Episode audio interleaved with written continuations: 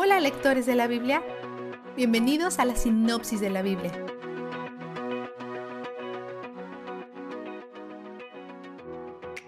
Hoy leímos acerca de la unción, consagramiento y ordenación. Ungir es aplicar aceite a algo, consagrar es apartar para uso sagrado y ordenar es establecer.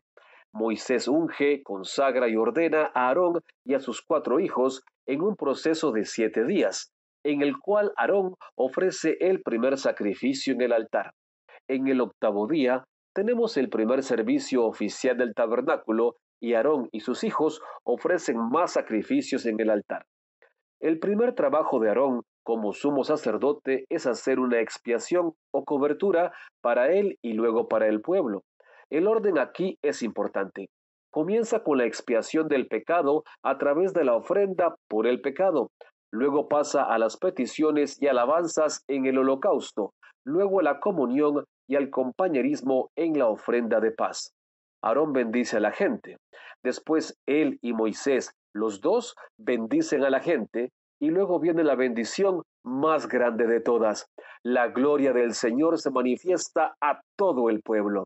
Desciende un fuego que consume el holocausto y la gente cae sobre sus rostros y adora. La alabanza es la respuesta apropiada a todas las acciones de Dios. Después, los dos hijos más grandes de Aarón deciden ignorar por completo los mandamientos de Dios y hacen su voluntad. Nadad y Abiú ofrecen incienso en una forma que no es consistente con las normas de Dios.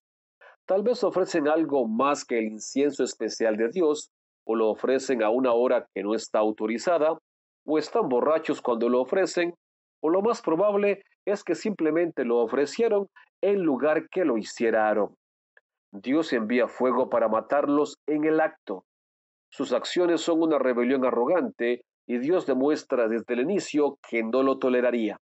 Además, siguiendo un tema que hemos visto a Dios establecer, los dos hijos mayores son brincados aquí. Moisés hace que dos de los primos de Aarón se deshagan de sus cuerpos, porque Aarón no puede tocar un cuerpo muerto o se volvería impuro.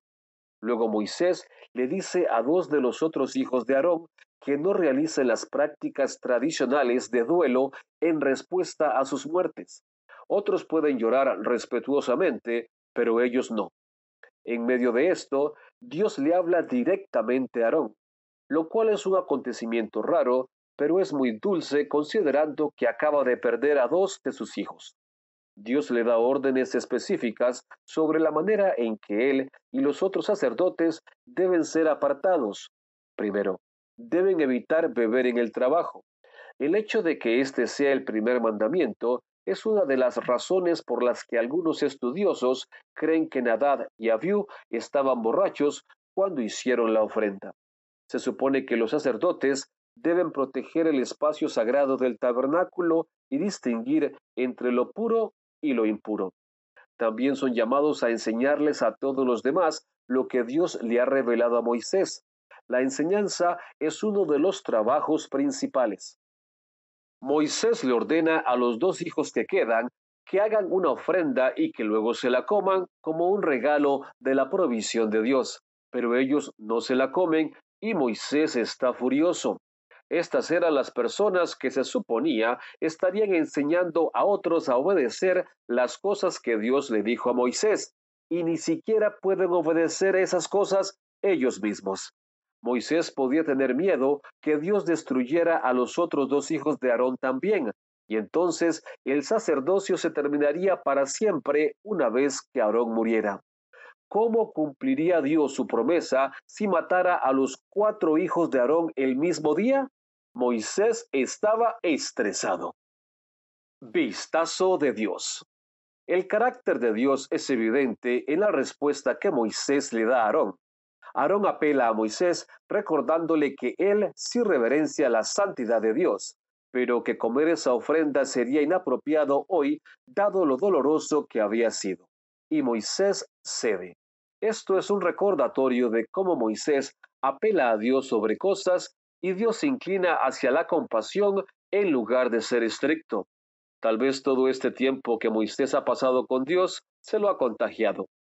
¿Has visto que pase esto en tu propia vida a partir de que empezamos este viaje a través de las escrituras?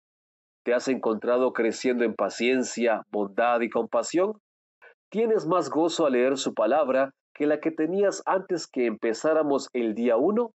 Hay una buena posibilidad de que la respuesta sea sí, porque hoy estás aquí, en medio de la ley levítica, deleitándote en él. Sabes que él es donde el júbilo está.